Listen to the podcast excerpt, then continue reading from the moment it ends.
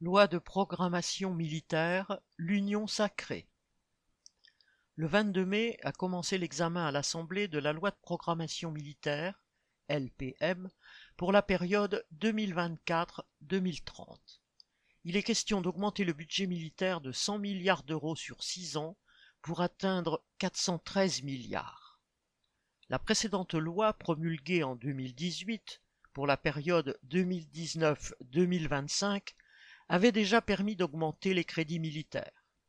Cette fois, il est proposé de les augmenter encore d'ici 2030 afin d'atteindre 2% du PIB.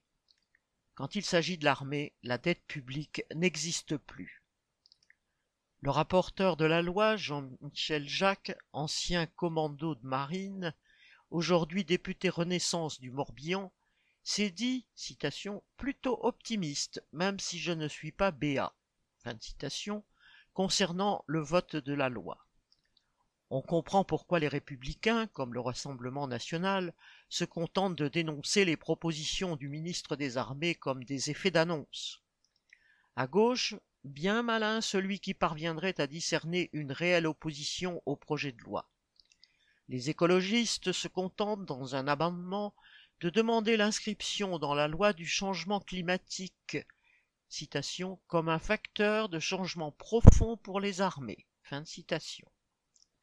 On peut aussi lire dans l'introduction au contre-projet de loi de programmation militaire présenté par la France insoumise que la loi, n'est pas à la hauteur des menaces qui pèsent sur nos intérêts, en ajoutant, la minorité présidentielle se contente d'une vision subordonnée aux intérêts de l'OTAN,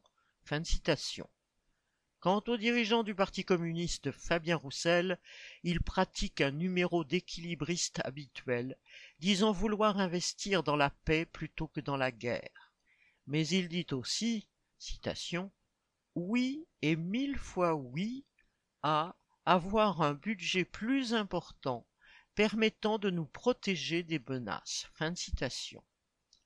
De la gauche au RN, chacun pratique le même exercice, consistant à se démarquer en apparence, tout en étant sur le fond complètement d'accord pour verser des milliards aux militaires. Pour garantir leur manne aux actionnaires de l'armement et préparer la population à la guerre, c'est une grande union sacrée. Aline Rettes